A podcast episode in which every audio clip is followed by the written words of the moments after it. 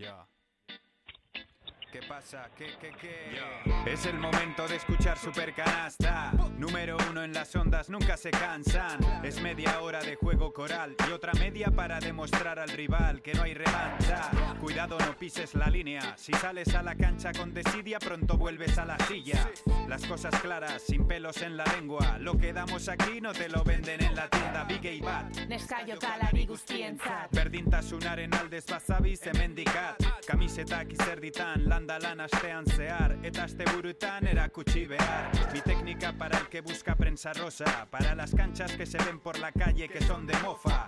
Amor para el que escucha esto cada fin de Y si no puedes, lo tienes online, programa líder. Supercanasta.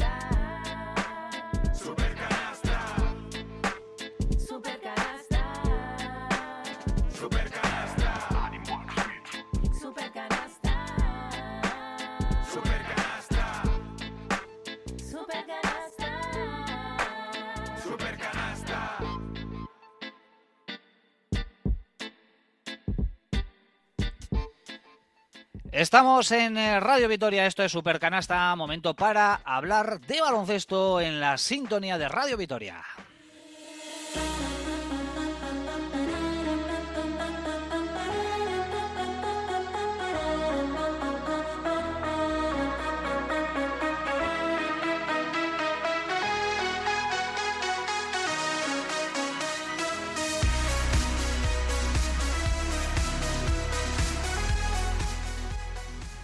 Hola, ¿qué tal? Bienvenidos, bienvenidas a Supercanasta. Tiempo para hablar eh, de básquet aquí en eh, Radio Vitoria, con la mirada puesta en eh, el encuentro que en muy poquitas horas van a disputar Granada y Basconia. Una nueva jornada de la Liga ACB que arrancaba en la jornada de ayer sábado y también con los rescoldos, la resaca del arranque de la Euroliga, que es una competición y una cuestión que nos va a ocupar la mayor parte del tiempo hoy en esta horita de radio que vamos a dedicar como siempre al deporte de la canasta después de lo que fue eh, la derrota del Vasconia en esa jornada inaugural. En un eh, Buesa Arena prácticamente repleto ante el vigente campeón ante el Real Madrid compitió muy bien el eh, equipo Gasteiztarra pero finalmente eh, en extremis se llevó el triunfo el Real Madrid. Así que mucho que analizar en estos minutitos de radio que tenemos por delante. Hoy no está con nosotros Olga Jiménez pero sí el resto de la mesa de análisis que está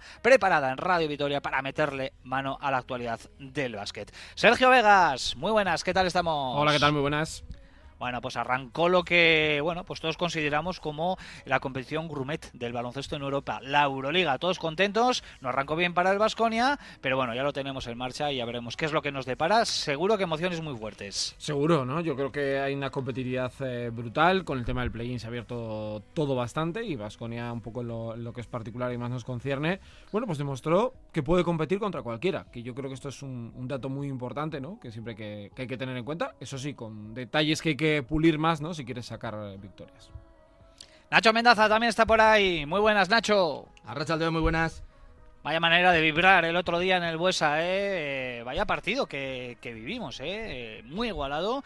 Y yo no sé si a ti te dejó, y a modo de titular, mm, completamente satisfecho, es evidente que no, porque la victoria nos hubiese dejado una noche redonda, pero sí que es cierto eh, que Vasconia compitió ante uno de los grandes favoritos y yo creo que eso es como mínimo para estar contento, ¿no? Sí, yo creo que esa era la primera pregunta, ¿no? Que nos podíamos hacer muchos. De qué nivel competitivo podía dar Vasconia, qué, qué capacidad podía tener con los recursos de los que dispone. Y yo creo que la respuesta fue clara, ¿no? Eh, está para jugar y para competir con cualquiera. La otra, la otra pregunta también es, bueno, a ver de qué pasta está hecho este equipo y a ver qué, bueno, qué, cuánto tiempo le puede costar, ¿no? Eh, afinar y ajustar todas las piezas, porque yo creo que eso quedó también eh, de manifiesto que el Madrid es un equipo mucho más rodado, mucho más experimentado. Y bueno, pues tampoco es ninguna sorpresa. Y ahora la cuestión, lo que te digo, la, pregunta que a mí me queda por responder es eso: ¿cuánto tiempo eh, le va a costar a Vasconia, pues bueno, conseguir esa, ese pozo, ¿no? Que le permita ganar partidos como el del Real Madrid, porque yo sinceramente creo que a falta de cinco minutos el Vasconia tenía el partido. No te digo que ha ganado, porque eso es, eso es una barbaridad, pero tenía, yo creo que todas las, o las mejores cartas de, de la, de la mano las tenía Vasconia y, se lo, al final se acabó escapando. Y el tridente en el análisis en Radio Vitoria lo completa hoy Joseba Sánchez. Muy buenas, Joseba. ¿Qué tal estamos, Richie? Bueno, ¿cómo viviste este estreno, este debut de Vasconia ante el Real Madrid? Pues con sensaciones agridulces, ¿no? Yo creo que fueron 36 minutos eh, maravillosos, y lo digo en serio, yo creo que eh, vimos todas las, las, virtudes que intuíamos en este en este Vasconia, ¿no? Esa dureza interior que no teníamos el año pasado. Eh, bueno, pudimos comprobar cómo Califa eh, en su salsa es capaz de ponerse delante de un Poirier y, minimizarlo. Vimos como Cody es capaz de defender a un campazo perfectamente. Vimos como Manion en un partido de exigencia, bueno, pues, pues saca sus detalles de calidad y, es un jugador perfectamente útil. Eh, bueno, vimos en general un equipo construido para poder ser un equipo grande. Y luego vimos, pues en los últimos cuatro, que, que al Vasconia le, le falta algo para llegar a esos minutos de la verdad con el, con el Madrid y ser capaz de rematar la faena, ¿no? Luego analizaremos qué es lo que le puede faltar, pero sí que es cierto que, esos últimos cuatro minutos yo creo que el partido se le hizo muy largo a Basconia y, y, que realmente tuvimos ese último tiro, pero casi tuvimos suerte de tener ese último tiro.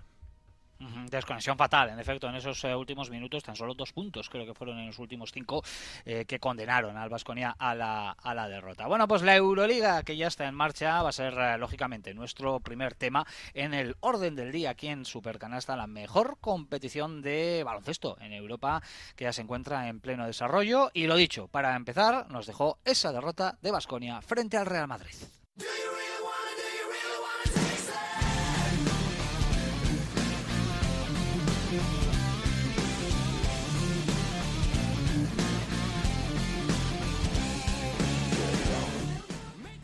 Nos metemos de lleno con esa jornada inaugural de la Euroliga, que lo cierto es que nos dejó un montonazo de cosas eh, interesantes eh, que vamos a pasar a analizar.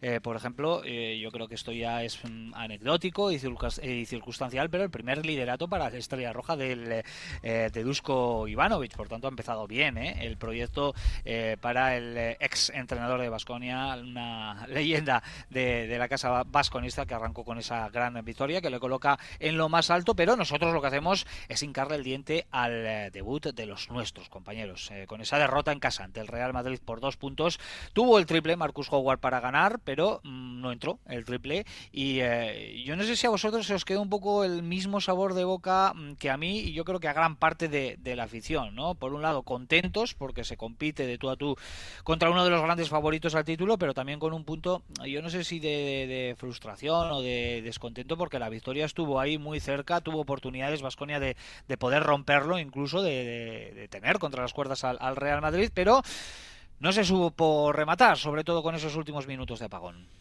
Bueno, yo creo que Vasconia, lo comentábamos en la previa, hizo todo lo posible para llevar el partido al escenario que le convenía. Primero hablamos, o por lo menos yo comenté el tema de bajar de 80 puntos. El Madrid había ganado en ACB pues metiendo 86, 88 y en otro partido más de 100, que fue Zaragoza. Y yo lo hizo, se quedó en 79. Eh, hablamos de que era importante que dominara el rebote para poder tener el ritmo de juego y no jugar tanto posicional. No es que dominara, es que machacó completamente el rebote. Fueron más de 20 capturas ofensivas, que fue un total de 53 rebotes, si no me, si no me equivoco, en favor de, del Vasconia. Y me da igual que no estuviera Tavares. O sea, estaba Poirier, eh, estaba Ismael Adian, estaba eh, Yabusel, o sea, en un equipo estaba Gessoño, aunque bueno, es, tiró el partido por la borda del croata lo hizo bien, ¿no? Eh, aparecieron algunos jugadores más, ¿no? Aparte de Marcus Howard, que no tuvo un día muy brillante. Eh, yo creo que Jalifa Diop estuvo muy bien, Moneke tuvo su momento, Costello al fin tuvo su participación interesante esta temporada, Manion dio buenas sensaciones, eh, Tadas demostró que es un alero de pleno derecho en Euroliga como titular, y lo hizo bien. Y cuando el partido lo tenía, hay un momento que yo, además es que todavía lo sigo sin, sin comprender. Sienta a Howard, y digo, bueno, lo va a sentar un minuto, porque igual está muy cansado, lo que sea, perfecto. Y no vuelve a jugar hasta el tiro definitivo. ¿Que lo podía haber metido? Sí. ¿Que es muy difícil a un jugador pedirle que después de cuatro minutos, que son casi seis o siete de juego o de tiempo real, que lo meta? Complicado. Y ahí yo creo que Joan Peñarroya se equivoca, porque creo que no recupera, no mete rápido en cancha a Howard, no introduce a Costello, que era el más clarividente, el que más porcentaje había, mejor porcentaje había tenido de, tres, porque el Vasconia ayer, pues tuvo, el viernes, perdón, tuvo problemas de lanzamiento exterior. Eh, y luego, bueno, pues que le da la responsabilidad a Manion, que yo creo que es demasiado para él en este momento de partido. Y el Madrid lo aprovecha. Con Campazo que emerge en ese momento, te roban balones, te cogen algún rebote. Bueno, Vasconia tuvo la opción de ganar y con eso hay que estar contentos, pero yo creo que hay varias conclusiones y una es que yo creo que Vasconia no se puede permitir el lujo de dejar a Howard, si no está ya en nivel estelar, cuatro minutos sentado al final y luego que yo creo que también el tema de la ausencia de un jugador exterior más le hace al equipo que cuando no está Hogwarts apaga la luz. Y yo creo que eso es algo que también evidenció el otro día Vasconia, dentro de que fue positivo ver al Vasconia competir y, y verle de verdad pues cerca del vigente campeón de Europa. Yo la sensación que tengo con la que salí es un poco lo que ha adelantado antes Joseba, ¿no? Dices, has estado 36 minutos muy bien y en 4, 5 prácticamente, pues esa, esa mala sensación, ¿no? Que además, pues al ser el final y el resultado como es, pues quizá es más fuerte por, por eso mismo, ¿no? Eh, a mí me pareció una oportunidad perdida, una oportunidad importante perdida porque yo creo que Vasconia en Euroliga, bueno, mm, la Euroliga este año va a ser muy competitiva, creo que hay mm, más equipos eh, con opciones que los que podía haber el año pasado. Yo creo que Vasconia lo va a tener, ya lo dijo también Peñarroya, ¿no? Que plantearse el playoff era, pues bueno, que era igual, pues ahora mismo no procedía, ¿no? No te digo que esté de acuerdo o en desacuerdo, no lo sé, pero yo sí que creo que Vasconia, si se clasificara para el playoff, sería pues como una Final Four de hace 15 años. Entonces, el perder una oportunidad como esa de haber sumado una victoria frente al Real Madrid, lo que hubiera podido suponer, no solo el, sumar una en el casillero, ¿no? sino frente al Real Madrid, un poco por lo- la simbología, por el mensaje que puedes lanzar, me parece que el Vasconia cometió todos los errores que podía cometer para perder un partido que de verdad yo creo que al Madrid no le vamos a volver a ver eh, tan vulnerable eh, en ningún momento de la temporada. Y digo vulnerable por mérito de Vasconia, porque Vasconia le hizo parecer vulnera- vulnerable. Es verdad que venían sin Decky Tavares, eso lo supo aprovechar, pero luego durante el partido lo fue madurando, madurando, yo creo que haciendo un trabajo muy bien y le faltó, pues bueno, esa chispa, esa brillantez que podía haber el equipo cuando entran los triples, cuando eh, tres o cuatro balones divididos, en vez de cogerlo Rudy, pues lo coge otro jugador. Y es por eso que te digo, esa, dices, "Joder, se ha escapado mm, y es que yo creo que había de 10 posibilidades, 9 eran de Vasconia y una del Madrid. Y se lo llevó el Madrid. Entonces, por eso es más un poco esa sensación, ¿no? De mala, ¿no? Pero, pero eso no quita lo que, lo que hemos comentado. Que yo creo que el equipo ha dado muestras de que se debe confiar en él. Yo sigo insistiendo en que hay que darle tiempo, hay paciencia, que hay que darle cariño porque creo que no vamos a ver un equipo tan redondo como pudimos ver el año pasado, de que de repente pues todo funcionó, todo hizo clic, eh, pues de una manera prácticamente mágica. Yo creo que este año el equipo va a sufrir bastante, sobre todo en este principio de temporada, hasta que hasta que ajuste. Sí, eh, estoy bastante de acuerdo. Y por no repetirme, yo voy a empezar quizás por para mí lo- la parte mala y para acabar con la parte buena, que yo creo que, que, es- que estamos también aquí para ser un poquito positivos. Mm, la parte mala para mí es que tú, si quieres ganar al Real Madrid, después de hacerlo maravillosamente, eh, evidentemente tienes un lastre con el, con el lanzamiento exterior. ¿no? Tu- Tuvimos a un, a un Howard con un 1 de 8 en triples y tuvimos también a Banja Marinkovic con un 0 de 8 en tiros de campo. ¿no? Creo que es un 0 de 3 en triples y un 0 de, de 5 en tiros de, de 2. Claro, si tus dos grandes anotadores exteriores no tienen el día, tienes que hacer otra serie de muchas cosas eh, bien por dentro. Pero enlazo esto, vale, un 0 de 8 de Marinkovic eh, en, en- en el partido hace que los últimos cuatro minutos no puedas tener a, Marcus Howard, o los últimos cinco minutos tú no puedes tener a Marcus Howard sentado eh, con un jugador que tampoco es que esté haciendo su, su partido, ¿vale? Eh, diría que es una anécdota si no fuese porque es la tercera. La vimos primero en el partido de pretemporada aquí contra los italianos en el Buesa. Dijimos, bueno, pues estará probando, estará intentando ver qué pasa con si sentamos a Howard, si el resto de jugadores dan un paso adelante, tal, tal. Bueno, lo vimos contra Murcia, que hizo exactamente la misma. Sentó a Howard también a falta de cuatro minutos y no lo volvió a sacar hasta, hasta que el partido estaba ya perdido. Eh, dijimos, bueno, pues, pues, pues el partido de Murcia igual tampoco es tan importante. No sé, o sí. Pero ya la tercera eh, es que ya es, ya es tendencia, ya no es coincidencia. Estamos hablando de una situación en la cual llegan los últimos cuatro minutos y sentamos a Marcus Howard. Este equipo no tiene ahora mismo eh, potencia o dinamita fuera como para, como para olvidar los últimos cuatro minutos de un partido de Euroliga para sentar a Marcus Howard, independientemente de que esté bien o mal, simplemente por lo que atrae. Como si el Olympiacos sentara a Spanulis o el Barça sentara a Navarro. Efectivamente, por mal que esté, ¿eh? que, que, que no fue su partido, de acuerdo, pero tú no lo puedes sentar, Pero yo no entiendo muy bien el motivo. ni yo. Porque sentarlo yo, por descanso yo- sí, yo ¿eh? puedo entender sí. eso, el, el minuto de descanso, Ah, sí, o el sí. jugar al balonmano, o el... Puedo entender muchas cosas, ¿eh? No, no me fío de él en defensa, ¿vale? Sí. Que, que defienda Banja Yo, y- la, la explicación que, que se le puede encontrar, porque no es la primera vez que, que sucede, mm, quizás fue muy evidente el día también del Daytona Basket, estamos hablando del Araba Sabía, ¿eh? del trofeo de diputación, eh, y yo, eh, la conclusión a la que ha llegado, no sé si podéis estar de acuerdo, compañeros, es que em, quiere eliminar la Marquitos dependencia de alguna manera y quiere jugar eh, momentos calientes de, los partidos sin, sin Marcus Howard, porque Pues- es lo único que se me pues, ocurre Richie, para Richie, encontrarle una explicación a todo si esto. quiere ¿no? Que- eliminar la- que, en la- esos momentos... Sí, No, no, lo siento, eh, siento, siento cortarte, de verdad, pero si quiere hacerlo, No, no, que se vaya a jugar a. O sea, que se vaya a entrenar al Murcia o al, o al Manresa. En Vitoria no se puede eliminar. eh, es decir, estamos jugando un gran partido Euroliga contra el Real Madrid. Tú no puedes hacer ningún tipo de experimento. Tienes que sa- salir con todo lo que tengas para ganar el partido. Todo lo que tengas para ganar el partido. Pero es que jugar no es todo lo que tienes. Es el único.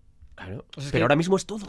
No, no, eso es, a eso voy, me refiero, que yo creo que lo, lo decía ahora Nacho, es como coger a Spanulis o un Decolo en su momento en CSKA de Moscú, Campazo en el Madrid, fíjate que jugó mal Campazo, pero jugó los últimos tres minutos. O sea, yo creo que los momentos finales son para jugadores importantes y que tú lo sientes por descanso, lo entiendo, que tú lo sientes por un momento de eh, no me fío de él en defensa, cuando sinceramente creo que hay incluso alguno que está peor en defensa que Howard, lo creo de verdad, ¿eh? Eh, pues es que yo no lo he entendido. Y a mí este partido me sorprendió porque es que además el partido le dio como dos o tres opciones, porque os acordáis cuando hay la, la acción esta que no sabemos si la toca un jugador del Madrid el Vasconia, yo pensaba que lo sacaba porque quedaban dos segundos. Digo, es que si la meten mal, pero es que como la falle, Vasconia tiene una bola y no está Howard. Y luego lo sacas al final sabiendo claramente que es el único que te puede ganar el partido, porque ese es el mensaje y me parece bien, porque yo estoy de acuerdo, que se la juegue. Es muy raro. O sea, yo no, no entendí muy bien qué es lo que, lo que pudo pensar, pero yo creo que es algo que va a intentar subsanar rápido, porque si no, yo creo que en muchos partidos, por ejemplo en Berlín, si pasa lo mismo, si no saca Howard, es complicado que gane. Nacho, eh, no sé, ¿qué te parece todo esto? La verdad es que yo creo Raro. que a todo el vasconismo le pareció muy raro, ¿eh? esto de, de- de no tener a Howard. Y luego, lo- no sé si lo comentó Nacho o, o Sergio, claro, lo tienes en el banquillo los últimos 4 o 5 minutos, lo sacas en la última jugada y él ya sale frío a, a cancha para, para lanzarse la patata caliente ¿no? de, de ese último triple. Sí, a mí me parece raro, pero más por el hecho en sí, por lo que comentaban mis compis, por la reiteración. Entonces, al haber tendencia, in- piensas o te invita a pensar que hay algo más que una decisión en un momento dado de decisión de partido. Fíjate, lo te voy a decir una burrada, es decir, que igual en el momento dado contra el Real Madrid vio, dice, mira, prefiero tener otro tipo de jugador porque quiero hacer esto, esto y esto. Bueno, pues bien, pues yo qué sé, pues te sale bien o te sale mal, lo que sea. Pero al ser ya en varios partidos, no sé, es como lo de eh, en otra dimensión, ¿eh? Pero por ejemplo, Kochar tampoco finaliza casi nunca los partidos. O sea, parece que es algo que él tiene o que pueda tener en, en- en su, en su guion, ¿no? Mm, Yo creo que no será. A ver, puedo entender lo que comentas, ¿eh? porque es una opción plausible. Dices, bueno, quiero que el equipo también aprenda a jugar de otra manera, pero me, des- me descuadra el hecho que el- lo que decía Joseba, ya el Real Madrid, pues yo creo que no es para hacer mucho experimento. Mm, Yo no sé si es que en algún momento también él tiene alguna duda eh, y cuando quiere reaccionar y sacarlo ya el juego no se lo permite, no lo sé. Pero, pero bueno, sí, me, me pareció raro.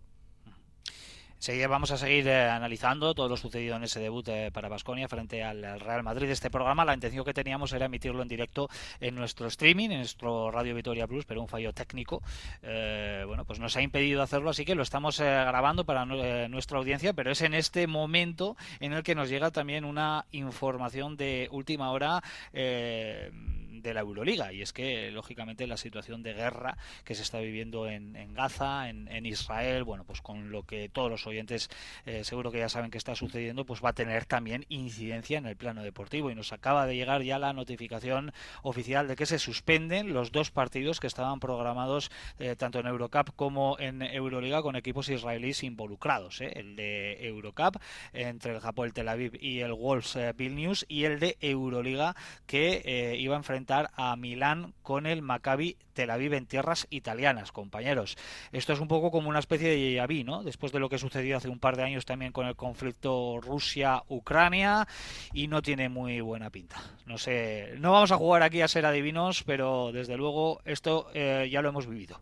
Sí, la única duda, yo no, teniendo ni idea ¿no? de qué, qué va a pasar, ¿no? y ojalá acabara ahora mismo, es si la Euroliga va a tomar la misma decisión que tomó en su momento con los equipos, o el mundo, toma, porque creo que con lo del tema de Rusia y Ucrania, el mundo tomó muchas decisiones no muy rápido, no sé si va a pasar exactamente eh, igual con esta circunstancia. Yo. eh, hay una diferencia entre la guerra de Rusia y la guerra de, de Israel. La de Rusia fue una declaración de guerra eh, que no existía previamente. Esto llevamos muchos años con Mm. la guerra entre, Sí, sí. entre Israel y, y Palestina. Esto es una más, es una escalada más. Pero eh, sin tener ni idea ni jugar a ser geopolítico, Dios me libre, eh, existe un precedente. Existe un precedente con CSK de Moscú y... Es que CSK igual llama, ¿eh? eh, lógicamente.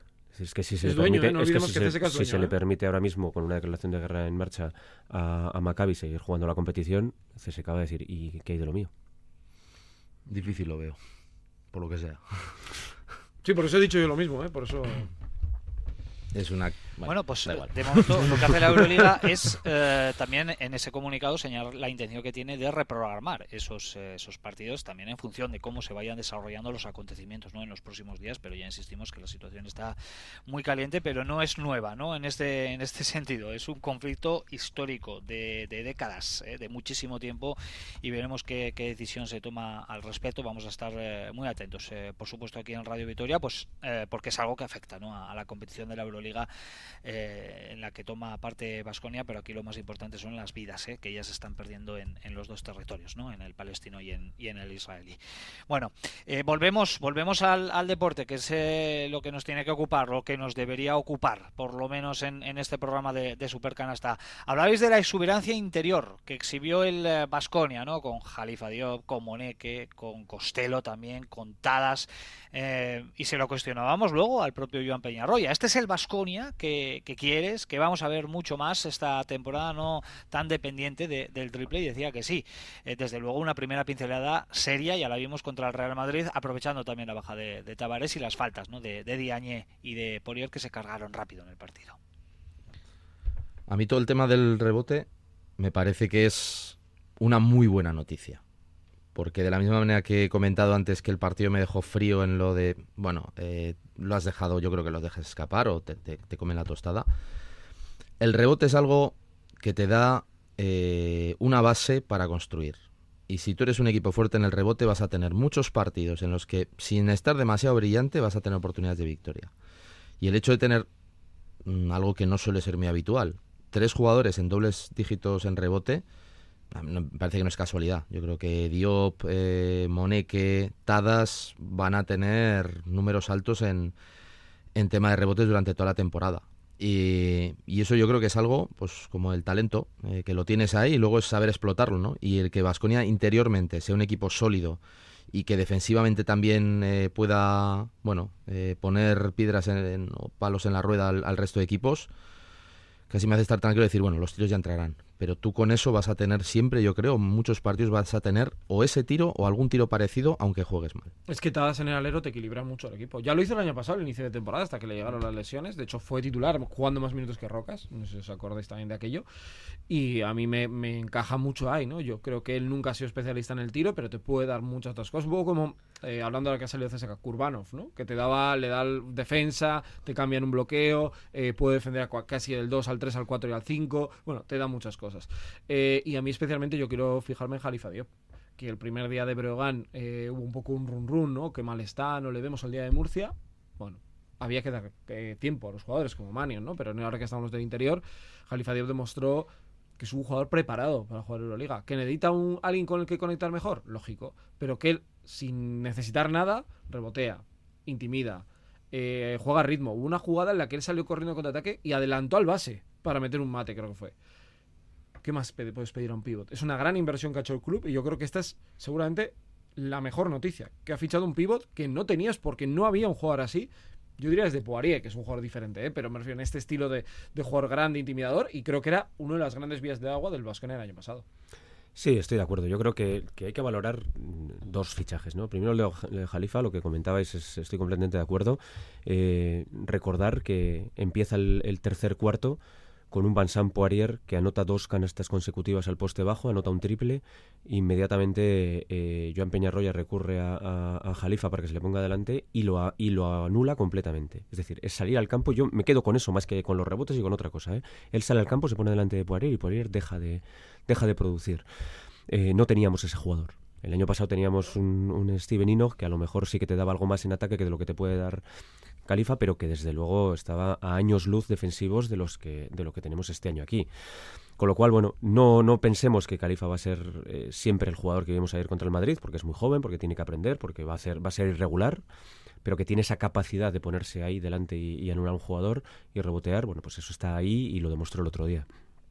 Y sobre todo poner en valor la situación de, de Moneke, un jugador pequeño y que el otro día se, se- hace un, un roto por dentro a los Yabusel y compañía que, que de verdad que es para que el Madrid se lo, se lo haga mirar.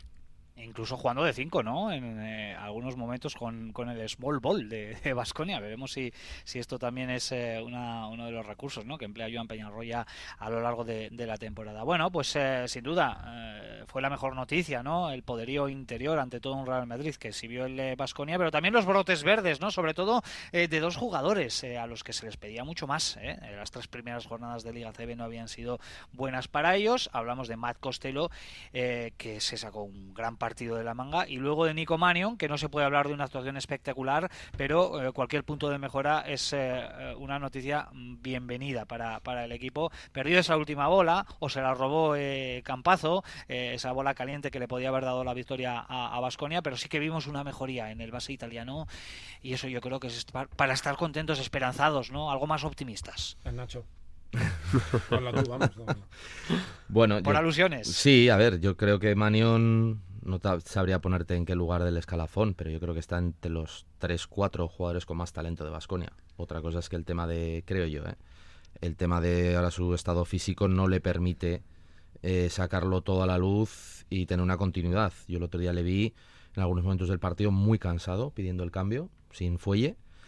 Eh, no es el único al que, al que vi que igual el físico todavía no le acompaña, eh, pero creo que es un jugador que va a dar cosas muy buenas este Vasconia. Lo que sí que creo también es que ahora pedirle a Manion que sea el.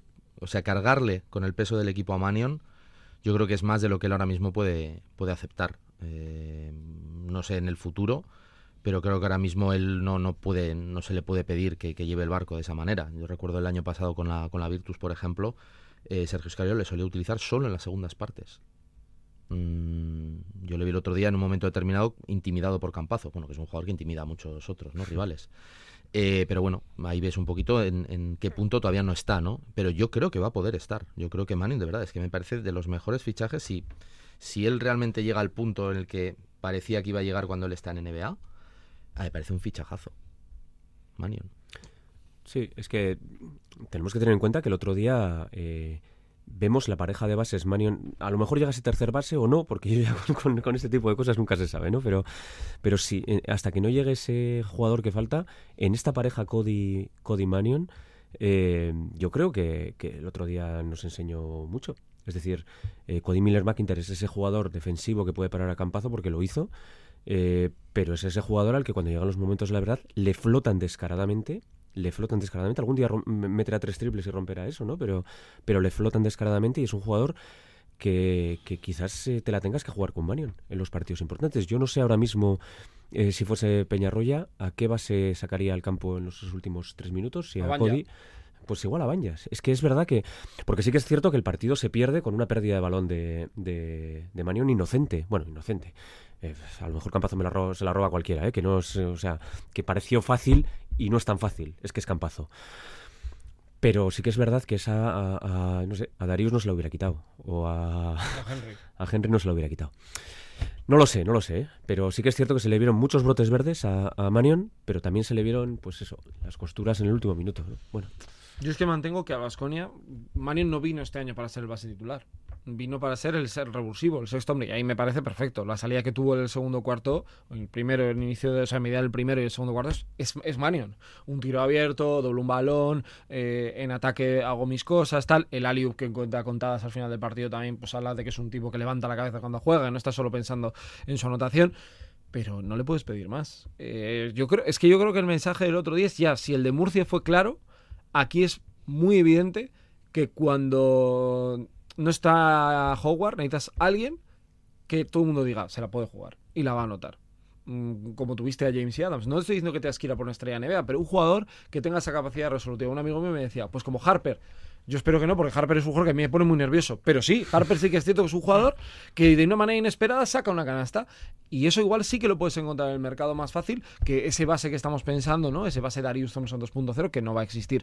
Entonces yo creo que ahí es donde tiene que buscar eh, algo más para que además, pues Manion no sienta esa presión, porque lo que has dicho de Cody es muy significativo. Además, Cody es muy consciente de que le flotan. Igual que él es un inconsciente defendiendo y dirigiendo al equipo y corriendo, cuando le flotó Campazo, que le pasaba por detrás, él no sabía qué hacer, porque no se veía con capacidad para lanzar. Y tomó tiros muy raros, cometió una pérdida que pisó la línea de banda, porque él no confía en su tiro y le hicieron creer que no confiaba en su tiro. Entonces va a ser muy difícil que en un partido apretado puedas jugar con especialmente Cody para ganar.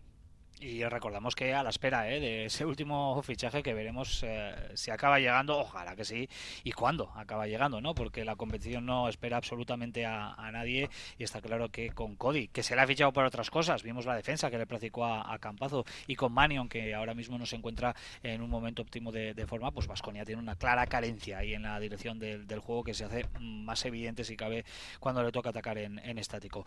Bueno, pues esa derrota eh, de Vasconia para empezar la Euroliga frente al campeón, 77-79, pero otra vez en una noche maravillosa en el Bues Arena, más allá de la derrota, ¿no? Con, el ambientazo que vivimos, con los conciertos, con la ilusión que había eh, y que se notaba en las caras de, los presentes en el Buesa. En fin, eh, que no quede en el olvido, que, vivimos una noche muy bonita. Muy bonita. Bueno, las dos, ¿no? Yo creo el sábado y el viernes, aunque fuera con derrota, yo creo el ambiente que se ha vivido en el Buesa es espectacular.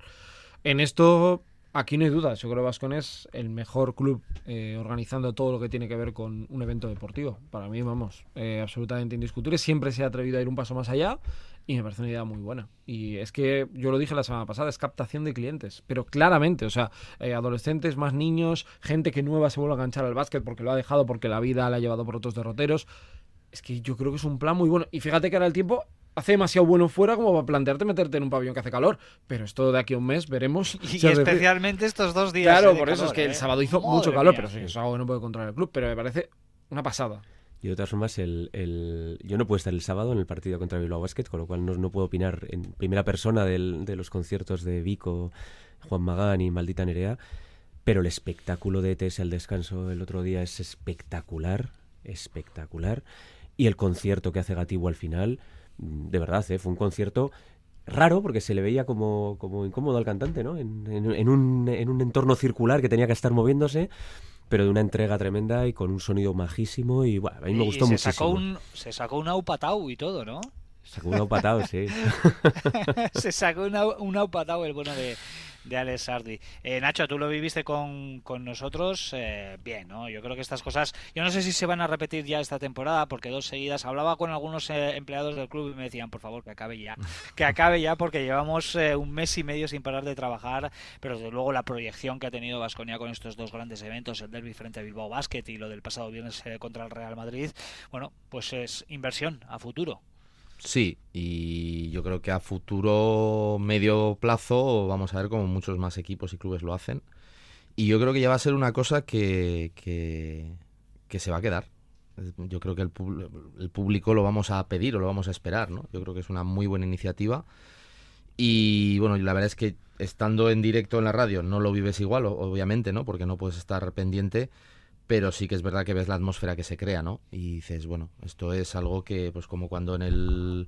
Voy a decir una cosa de abuelo cebolleta, pero como hace mil años tenías un cargador de CD en el coche, ahora no, ahora no esperas que un coche no tenga música, un reproductor de MP3 o lo que sea.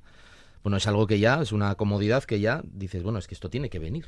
Es que si no, no me lo imagino. Yo creo que al final todo este tema de no sé si a este nivel o, con algún otro tipo de iniciativa, pero yo creo que el complementar el partido con, cosas para que sea una experiencia mayor de la que simplemente sea lo de lo que pasa en cancha, yo creo que es algo que vamos a ir hacia, hacia allí. Vasconia otra mm. vez ha sido pionero pues lo pasamos pirata, sin duda, ¿eh? tanto en ese partido frente al Real Madrid como en el anterior Opening Game de, Liga. Bueno, compañeros, primera jornada de Euroliga que no solo tuvo este partido, como es lógico, y nos dejó, como siempre, pues un poquito de todo, ¿no? Algunos encuentros eh, bastante apretados, incluso con prórrogas, ¿no? Como eh, fue el caso del partido de Loaca y también del Ulker Sports, ganaron Olympiacos en el derby griego y el Fenerbahce a Milán con una grandísima actuación de, de Mirotic. Luego tuvimos el triunfo del Barcelona, que no sé si os sorprendió la facilidad con la que se impuso al, al nuevo EFES de Enrecan, el debut con, eh, con victoria de, de, Lasso y de su Bayern en el duelo germano, y luego lo que comentábamos al inicio, ¿no? el liderato inicial en esta primera jornada de Estrella Roja, que es anecdótico, pero que, ahí está. No sé con qué os quedáis, cómo habéis eh, vivido, supongo que con muchas ganas, ¿no? Esta, esta apertura de la Euroliga 23-24. Sí, yo ganas de, ver un poco todo, ¿no? El nivel de equipos como Panathinaikos o Estrella Roja han hecho conjuntos nuevos completamente. Eh, ver cómo va a ir modo diésel el, el Partizan, mm, ver también la evolución de, de, un Barça, ¿no? que le hemos visto que dejaba alguna duda, sobre todo en Liga CB en partidos contra, contra el Real Madrid. Eh, yo tengo ilusión de volver a ver a Lasso. Realmente me, me, hace mucha ilusión verle a, verle a Pablo ya en cancha y ganar un partido y verle otra vez, ¿no? Al que hemos recordado siempre, que creo que esto es una muy buena noticia y siempre con un motivo. Es que esto lo digo siempre, tienes un buen motivo para ver el partido, porque quieres ver un fichaje de un jugador, porque quieres ver a un tal situación táctica. El propio Olympiacos Panathinaikos estuvo muy bien probando, fíjate, Milutino FIFA en un equipo que acaba jugando muchas veces Sigma de 5 con jugadores más pequeños. Bueno, eh, son muchos detalles ¿no? que nos deja esta, esta competición y yo es que estoy siempre pendiente de a ver qué hay, qué puedes ver, ¿no? porque al final saca siempre detallitos. Sí, sí que es verdad que todos los años decimos lo mismo, pero yo la de, está, ahora, ahora, mismo además está mirando la clasificación, está intentando identificar dos equipos, dos. Para esto yo creo que no se meten en playoff. Y no me, casi no me salen, ¿eh? casi no me salen. No voy a nombrarlos, pero a ver, yo creo que igual este, este no, este no. Pues que de los otros, dices, ¿hay alguno aquí que dices, este lo va a tener complicado para entrar en playoff? Eh, pues sí, complicado sí, pero me refiero, mmm, ¿qué vas a descartar? ¿A un Virtus? ¿Vas a descartar un Partizan? ¿Vas a descartar un Milán? ¿Vasconia? Un Vasconia, un Zalgiris. Mira el Zalgiris. Un Bayern. ¿A quién descartas ahí? No, sí, y, y, no me he ido a los grandes, ¿eh? eh pff, es un pepino de, de, competición, sinceramente. Sí, yo es que, por no, por no, andar en lo que habéis dicho ya, es que si no lo digo reviento. Yo he echado mucho de menos eh, una plataforma televisiva eh, comprometida con la Euroliga al nivel, del, al nivel que tiene la Euroliga. Creo que merecemos algo más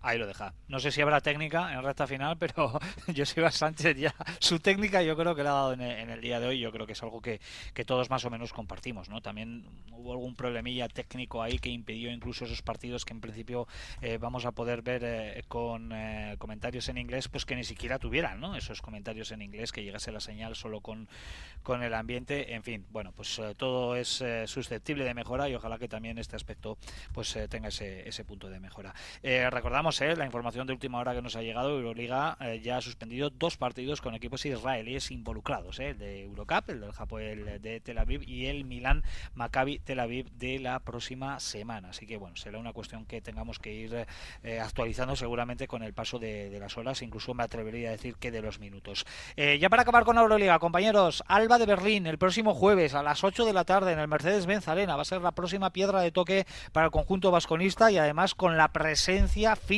allí en el pabellón de Nacho Mendoza y de Sergio Vegas. ¿Quién da más con esto? De no, si no, de no, mediar catástrofe, ahí estaremos. o sea, más nosotros, hasta el jueves puede pasar de todo. Nosotros no podemos hacer más para que ganen. Eso es. Yo creo que más ya no.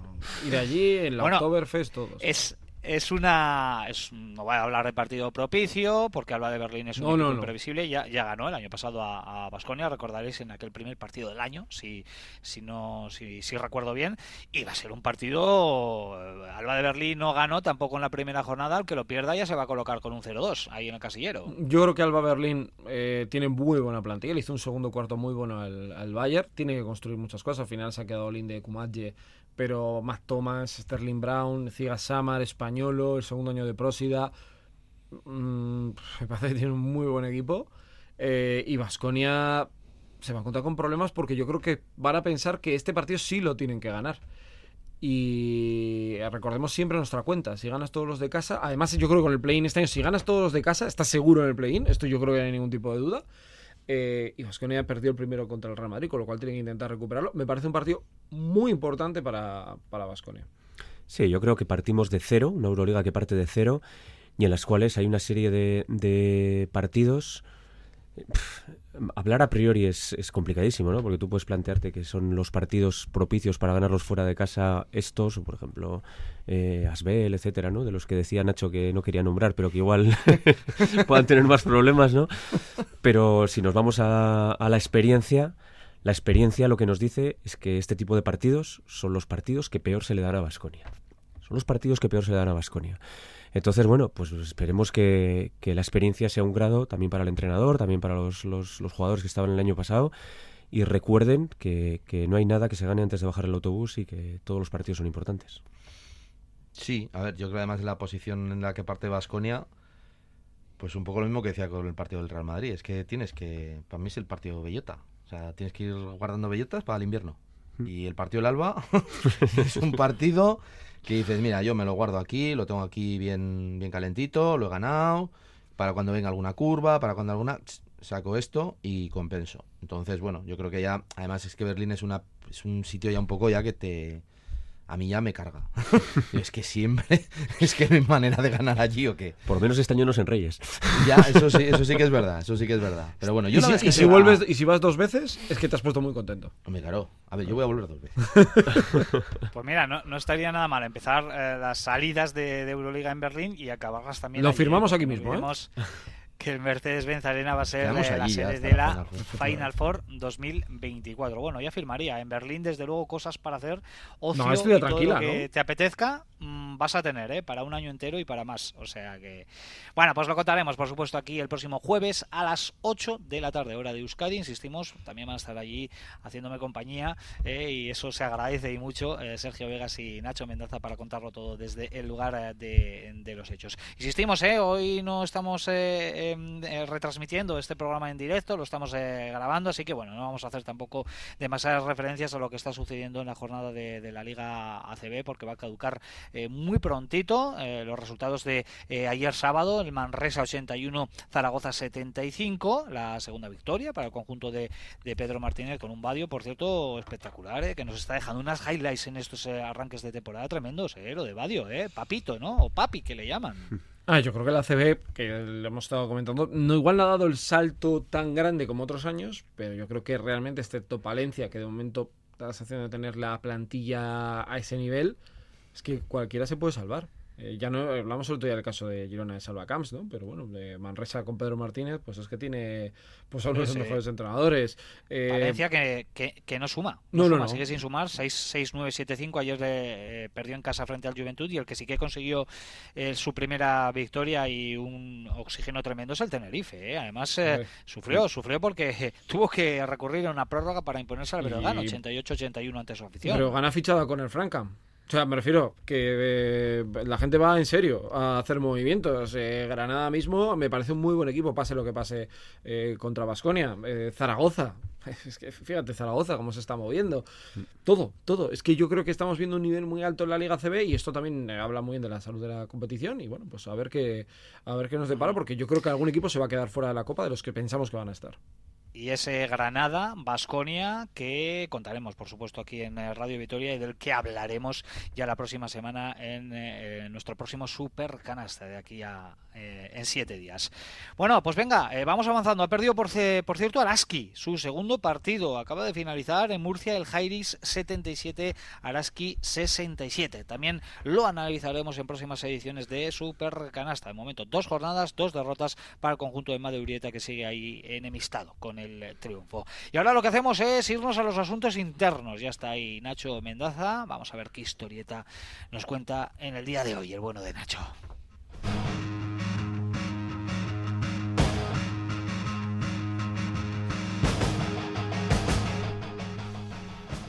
Esta no es muy reciente, esta historieta, pero como la semana pasada no pude venir, pues no me quería perder, vamos, no quería que se la perdiera nadie. Es algo que, bueno, yo no sé los que habéis jugado baloncesto a diferentes niveles. Yo me quedé alguna vez cerca, yo creo, pero nunca ni siquiera nos había pasado eh, de quedarnos, bueno, en un partido de baloncesto, de quedarte a cero en un cuarto, pero no un jugador, todo el equipo. O sea, ser incapaces de anotar un solo punto eh, todo un equipo entero en un partido, en este caso, de en un partido profesional, ya no estamos hablando de una pachanga. Y sucedió hace no mucho en un partido de la la Copa, bueno, es que ahora no sé muy bien cómo se llama, la, la Champions League de la FIBA, sí, Champions League de la FIBA, porque hay otra, otra Es la FIBA competición. Eurocup, la que juega Zaragoza. Eso es. Es en la fase previa, ¿vale? Y aquí era un partido entre eh, un equipo chipriota y un equipo checo, ¿vale? Eh, eslovaco, perdón. El Patrioti Levice contra el Petrolina Sí, Eka Lar- lo estuvimos viendo, yo se ve yo. Sí. Sí. Entonces el equipo eslovaco encajó un 0-20 en el primer parcial del partido. Eh, os podéis imaginar, pues... O sea, salir mal, ¿no? Salieron, no salieron atentos. Pero es que al, al final acabó perdiendo solo por 8. O sea, que estuvieron casi a punto de remontar. Y claro, eh, pues las, las declaraciones de los, de los entrenadores y vamos, del entrenador y los jugadores, pues era un poco de sorpresa, ¿no? decir, o sea, no, no nos imaginamos que hubiéramos podido hacer una cosa así. Sí que es verdad que compensaron algo con el, con el final del partido, pero es que eso, no fueron capaces ni de anotar ni un solo tiro libre, ni un tiro de campo, absolutamente nada. Así que bueno, supongo que esto pues, pues no volverá a ocurrir eh, por el bien del baloncesto, por el bien del público, por el bien de los jugadores, porque llevar ese récord en tu, en tu mochila, en tu currículum, yo creo que tampoco es Yo te recuerdo un día que Vasconia, además fue contra el Barça, en un primer cuarto, eh, estaba Bildoza que se lesionó el tobillo, creo que eh, metió como tres puntos o un punto al, a falta del primer cuarto y luego Vasconia remonta, hace un segundo cuarto muy bueno. Pero claro, yo no recuerdo así casos, es verdad. Yo no cero, ¿eh? Cero, cero, es que ni un punto, ni un triste tiro libre.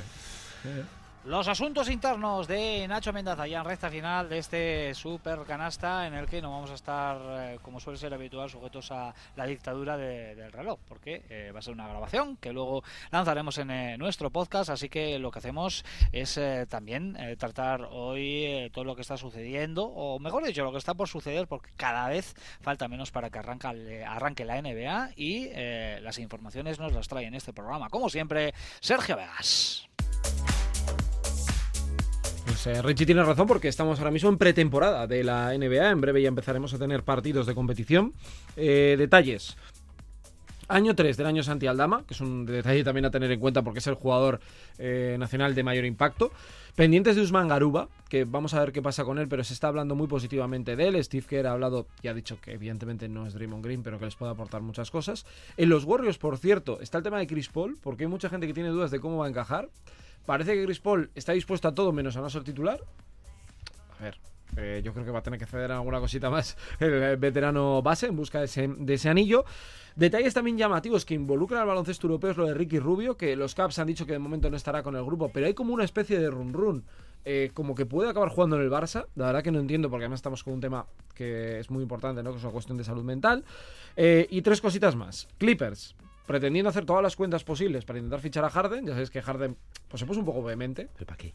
Ya, no lo entiendo yo muy bien para qué, pero... ¿Para qué, para qué quieren? Pero se puso muy vehemente con su general manager y no le apetece volver por lo que sea a Filadelfia. Muy Clippers eso, ¿eh? Sí, los Celtics han hecho un super fichaje que es Ru Holiday para dar un salto de calidad a, a su plantilla que hablábamos de la semana pasada. Y por último, un tema que eh, ha hecho mucha gracia, que es el tema de Joel Embiid, que es camerunés, norteamericano y con raíces francesas. Parecía que iba a jugar París 2024 con Francia. Y va a jugar París 2024, pero lo va a hacer con Estados Unidos. Para sorpresa de nadie, porque además esta semana ha sido en la que Kevin Durant, Stephen Curry, ya han dicho, Kawhi Leonard ha dicho que incluso quiere estar, que nunca ha aparecido con la selección, para jugar en los Juegos Olímpicos. Así que Estaría gracioso que Francia le ganara a Estados Unidos luego en el... Pero es que si Francia... está Colet no van a ganar. Es que re- recordad, recordad que Francia le puso un ultimátum a Embiid. Que dijo que tenía que decir si iba a jugar con ellos o no a no sé qué fecha. Además, eh, Hmm. breve. Y dices, bueno, pues Así que ha decidido Bueno, jugar pues con Estados finalmente a Estados Unidos ¿eh? para disputar los Juegos Olímpicos de París eh, para los que todavía eh, restan unos cuantos meses eh, el próximo verano en eh, 2024 venga le ponemos el broche a este super canasta como siempre con nuestra técnica y con nuestro 2 más 1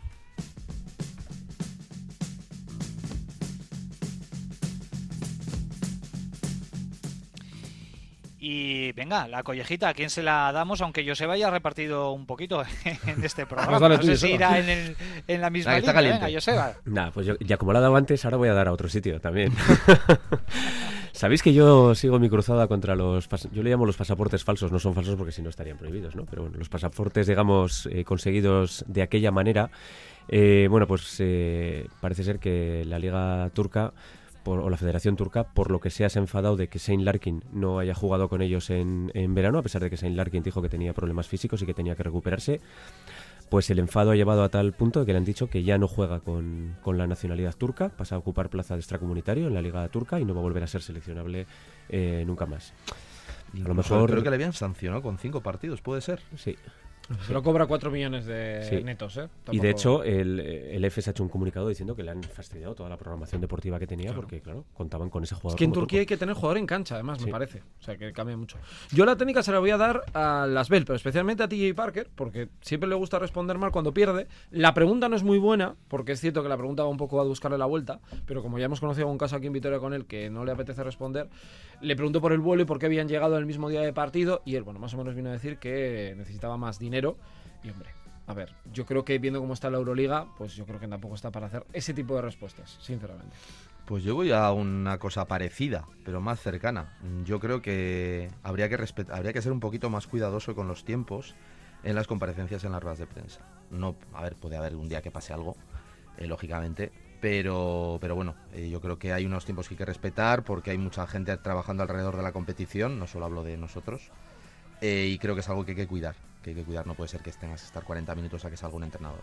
Me da igual que sea Sí, Joan o que sea otro, ¿eh? O sea, en este caso dice sí, Nacho porque le costó muchísimo a Joan Peñarroya el otro día salir, incluso nosotros aquí en Radio Vitoria tuvimos que modificar eh, sobre la marcha la, la programación, pero bueno, luego el propio Joan Peñarroya al término de su comparecencia nos pidió disculpas por, por haber tardado tanto, pero sí que la verdad se eternizó eh, la Ha pasado en algún otro. mientras- en- O sea, no, hablo de Peñarroya en este caso porque ha sido reciente, pero ha pasado también en algunos partidos. Yo que curro también para Euroliga y ves que tienes que hacer ruedas de prensa y dices, oye, que es que llevas 40 minutos, que es que hay gente que está trabajando con lo que después de que tú acabas. Entonces, bueno, yo creo que eso tendría que ser un poquito más cuidadosos. Incluso hablo de la Euroliga, ¿eh? de obligar unos Y si, protocolos. no, y si no cobras por horas, pues más puñeta todavía. Venga, cerramos con el 2 más 1, compañeros. Pues eh, mi 2 más 1 es para Marcus Howard. Eh, dos años más en Gasteiz. Parece ser que él ha hecho unas declaraciones diciendo que se encuentra muy contento en, en Vitoria, que, que, que su objetivo es eh, cumplir esos dos años de contrato. Veremos si finalmente se cumplen o no. Pero para mí el movimiento de Basconia atando a Marcus Howard dos años más es magnífico. Yo, en clave más cercana, Jalifa Diop, creo que su presentación en Euroliga con Vasconia es brillante. Y un poquito más general, Nikola Mirotic, eh, porque hizo 38 de valoración y sobre todo porque el otro día Celco habló un poco de la situación que ha pasado y me parece que este verano se ha valorado poco todo el lío que ha habido, porque estuvo muy cerca de ir a Partizan y hubo decisiones, hubo situaciones, mejor dicho, que fueron extradeportivas que marcaron muchas de las cosas que han pasado con Nico. Y me parece por ejemplo que el presidente Panathinaikos no estuvo no fue demasiado justo con él. No sé yo tengo la sensación de que él en Milán va a estar tranquilo que creo que es lo que tiene que hacer y para mí es uno de los mejores jugadores de esta Euroliga sin duda. Pues yo se lo di a Basconia, pero por eh, lo que ha dicho antes Joseba, renovar a Marcus Howard dos temporadas creo que, bueno, es para aplaudirlo. Bueno, pues el 2 más 1, que bueno, pues tiene un denominador común, ¿eh? yo también me sumo ahí porque eh, ha sido una de las grandes noticias de la semana, esa renovación por dos temporadas más, ¿eh? Eh, la presente, eh, a la gran estrella ahora mismo, al que es el jugador franquicia del Vasconia. Yo soy Eva Sánchez, Sergio Vegas, Nacho Mendaza, muchísimas gracias. Un abrazo, Agur. Agur. La semana que viene más y seguro que mucho mejor aquí en Radio Vitoria. Un abrazo, gracias por la atención prestada, Agur.